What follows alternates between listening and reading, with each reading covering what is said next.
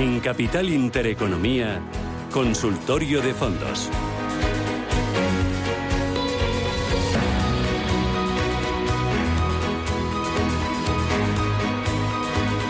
Consultorio de fondos con Fernando Luque. Fernando, ¿qué tal? Buenos días.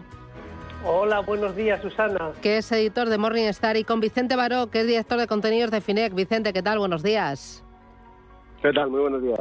Oye, tenemos ya las primeras consultas 609 22 47 16. Voy con una notita de voz. Buenos días, soy Marisa de perfil moderado, con un 50% de mi cartera en renta fija y el otro en renta variable. ¿Piensa el experto que es un momento de reducir un poco la renta variable, dadas las expectativas de recesión que auguran muchos analistas? De todas formas, yo voy a largo plazo. Muchas gracias por los consejos y enhorabuena al gran programa que hacen. ¿Qué dices? Sí, yo reduciría la parte de renta variable, porque yo creo que lo que comentaba de, ese riesgo de inflación y el riesgo de recesión, yo creo que eh, cada vez coge más importancia el riesgo de recesión. Y en un entorno de recesión, eh, pues no es bueno para la renta variable. Es bueno para los bonos, como decía, pero no es bueno para la renta variable. Entonces, yo creo que cada uno dentro de su propio perfil eh, haría bien en reducir esa parte de renta variable. ¿no? Yo sé que pues las cotizaciones ya han caído, pero claro, si nos vamos a un escenario de recesión y especialmente en Europa, donde ahí pues eh, yo creo que es bastante claro que va a ser difícil evitar ese, ese riesgo, ¿no? teniendo en cuenta pues el problema energético que tiene Europa.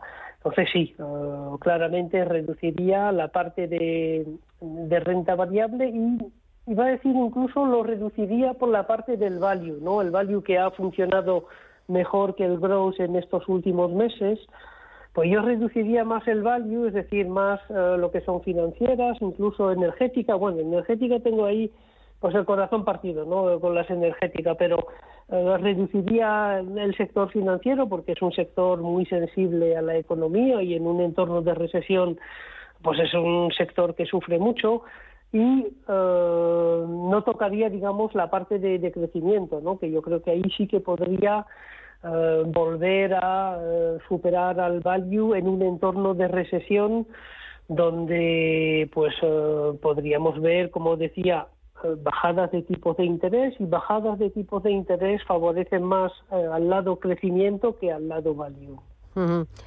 Em, fondos buenos en value que hay a nivel internacional, no de gestoras españolas, con eh, visión global y visión Europa?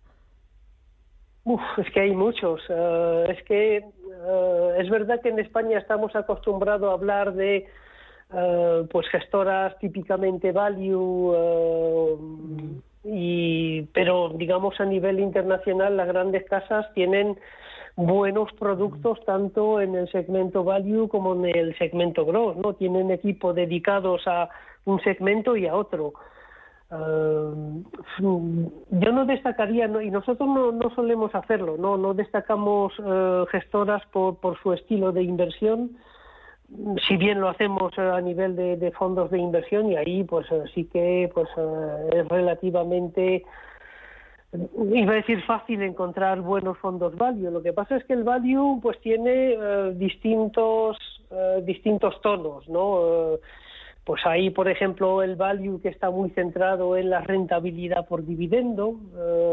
hay también el value que está más centrado en determinados sectores, entre comillas, baratos.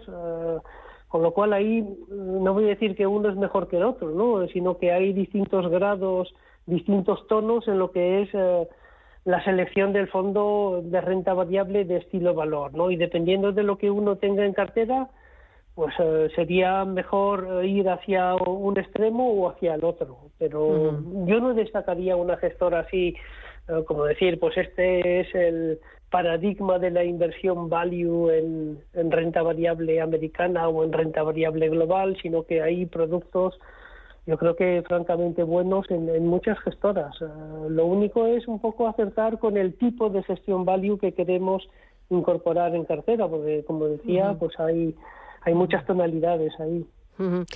¿Y cómo se están comportando en estas últimas semanas los fondos eh, ligados a la tecnología?